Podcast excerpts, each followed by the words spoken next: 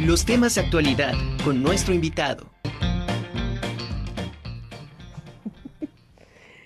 Bueno, continuamos en la conjura de los necios y sin más preámbulo. bueno, quiero decirles, entre las páginas de los diccionarios bilingües, la narrativa colonial se transforma. Traducción de fuentes escritas en náhuatl para el análisis de discursos en Nueva España. Este es el título de la conferencia que impartirá próximamente el doctor Jonathan Truitt y bueno, para hacernos la invitación y platicarnos acerca de este, este y muchos temas, está con nosotros nuevamente mi querido amigo el doctor Hugo Sayas González, postdoctorante en el Departamento de Ciencias del Lenguaje del Instituto de Ciencias Sociales y Humanidades de nuestra institución. Doctor Sayas. Buenas tardes, ¿cómo estamos, Anami? Bienvenido nuevamente. Doctor Sayas, aunque me digas Hugo, está bien. Hugo, es que, es que es, bueno, pues sí, no estamos en la realeza, o sea que... y yo soy un simple obrero cultural, o sea que no te preocupes. Cálmate, cálmate, postdoctorado. Bueno, pues la lucha Pero está padrísimo. Sí, sí, sí, muy interesante. Estoy muy contento, Oye, ¿qué onda con esta, con esta conferencia? conferencia? ¿Quién es Jonathan? Te cuento un poquito la historia. Jonathan Truitt fue mi profesor en Central Michigan University y él es el titular del área de historia en Latinoamérica allá. Okay. Él fue mi asesor de la tesis y lo que él hace es este desde la etnohistoria, ¿no? Mm, Hacer, bueno, narrar la historia, obviamente. Le interesan mucho los eh, lenguajes nativos en general, específicamente el náhuatl. Y entonces vino a, eh, un ratito a México en este, eh, creo que llegó ayer y se va a finales de marzo y vino a hacer investigación. Entonces, cuando me dijo que venía, le digo, oye, pues vamos a aprovecharte que estás acá, ¿no? claro. Oye, esos niveles sí hay que, hay que traerlos. Sí, sí, sí. Y como, y como él es, este, digamos, no es lingüista como tal, ¿no? Pero habla náhuatl, lee náhuatl y traduce, ¿no? Porque tuvo que hacerlo precisamente para el, para el libro de... Mejor que muchos mexicanos. Seguramente, al menos que yo sí. Ay, que yo. ¿No? Oye, eh, son muy conocidas las gramáticas nahuas eh, de, los franciscanos, que es muy como mucho más famoso, digamos. Así es. Pero, ¿qué, ¿tú has estudiado a los jesuitas de pies a cabeza. Pues voy como por la cintura, pero sí. bueno, pero has probado, ¿no? De pies a cabeza has probado un poquito, pero vas, vas bien en la cintura.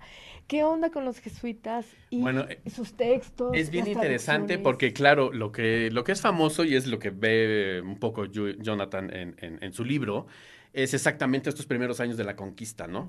Y la escuela de Tlatelolco y como que el primer encuentro, ¿no? De, es de la visión este, indígena, por eso es importante su trabajo, creo yo, porque sí rescata esa voz del otro, ¿no? Y hace la traducción para entenderla y ponerla en su libro, ¿no? Entonces, lo, más famoso es la escuela de Tlatelolco y los franciscanos, Molina y estas primeras crónicas, ¿no? Hay mucho trabajo acerca de, ellos y exactamente los problemas de traducir los conceptos teológicos, ¿no? a la idiosincrasia, a la, a la, ideología, a la religión, ¿no? Náhuatl.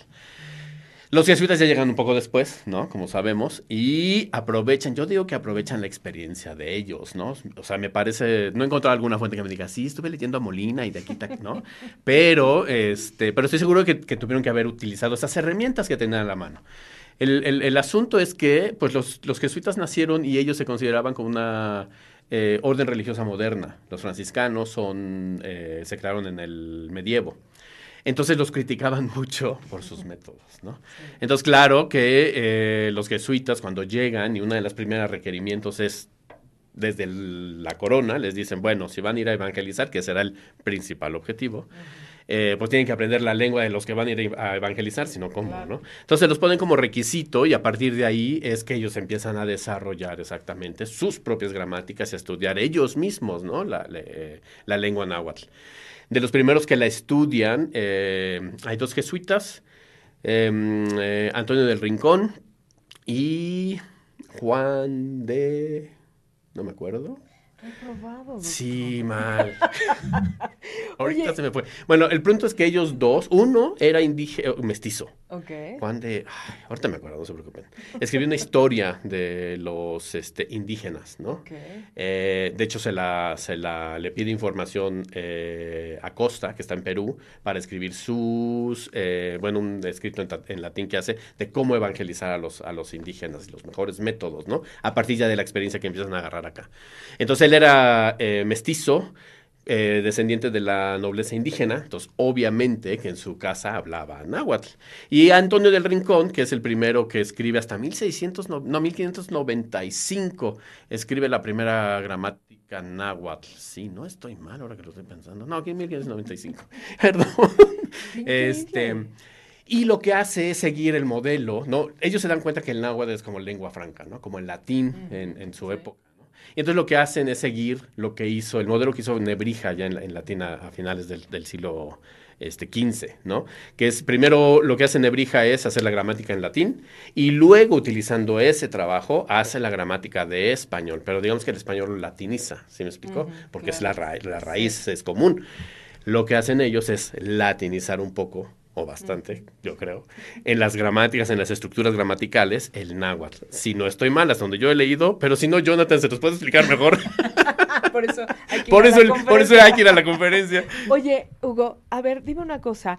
Eh, Estos, estos jesuitas, eh, a la hora que empiezan a hacer esta, este trabajo, me imagino que toman de alguna manera, no sé si has encontrado datos que hayan cotejado su investigación con la de los franciscanos, si hayan encontrado diferencias. Directamente no lo he encontrado, ¿no? O sea, te digo, que, que diga, por ejemplo, Antonio del Rincón, ah, estudié a Molina y de ahí ya saqué. No, no lo he encontrado. Yo quiero suponer que porque llegan y obviamente llegan a un lugar que no conocen, utilizan las herramientas que están a la, a- Que la mano, sí. claro, ¿no? Sin embargo, lo hacen de una manera crítica y por eso es que ellos desarrollan un mejor método para aprender este náhuatl, ¿no? Claro. Ahora lo que hacen es este muy parecido a los a los franciscanos, es el náhuatl es como el lenguaje central, ¿no? El lenguaje nodal, digámoslo así, y a partir de ahí empiezan a estudiar las otras lenguas que estaban en el centro, ¿no? Otomí, Mazagua, y a partir de ahí es que ya se iban a las misiones y tomando esas estructuras que ya venían estudiando, desarrollando, empiezan a hacer vocabularios y gramáticas de esos lenguajes en, este, en las misiones, por ejemplo, en el, en el norte, ¿no? El Cajeme y un montón de nombres que ahorita me pregunten cómo, cuáles son, porque son un poco complicados. Pero en Oaxaca, por ejemplo, van, fundan primero una casa, ¿no? No, no tienen colegio ahí grande, van poco a poco, tienen un colegio de primeras letras, pero se dedican a evangelizar y a partir de esa evangelización es que ellos empiezan a registrar vocabulario, etcétera, del zapoteco, por ejemplo, ¿no? Wow. Y eso circulaba, lo hacían manuscrito y circulaba mucho. Por eso te digo que hasta 1600 1595, este, Antonio del Rincón, ya impresa, pone la- la- el arte mexicana, ¿no? Y hasta la fecha lo siguen utilizando muchos. Yo no sé si es por el tema tan interesante o porque se fue el tiempo tan rápido. Ahí acabamos, ok. Sí. Oye, Hugo, tienes que regresar. Pues invítenme. Porque o yo no, toco yo la te puerta. invito. No, no, también puedes venir. Rapidísimo antes de Bueno, irnos. ok. Eh, datos de esta conferencia. de esta conferencia. Es en la Casa de la Aduana Vieja, se van a tocar todos estos temas y mucho es la experiencia de él traduciendo, ¿no? Como historiador y como pues americano, ¿no? Acercándose Sí, a esos documentos. claro. Casa de la Aduana Vieja el martes 7 de marzo a las 16 horas. Perfecto. Tengo entendido que va a haber transmisión por Facebook, pero pues lo interesante también sería conocer a John, ¿no? Y este, platicar con él. Es un tipo genial, es muy buena onda, ¿no? Y es aquí muy alivianado, o sea, tampoco tiene aquí los títulos. Entonces yo estoy seguro que la conferencia va a estar genial. Seguro que sí.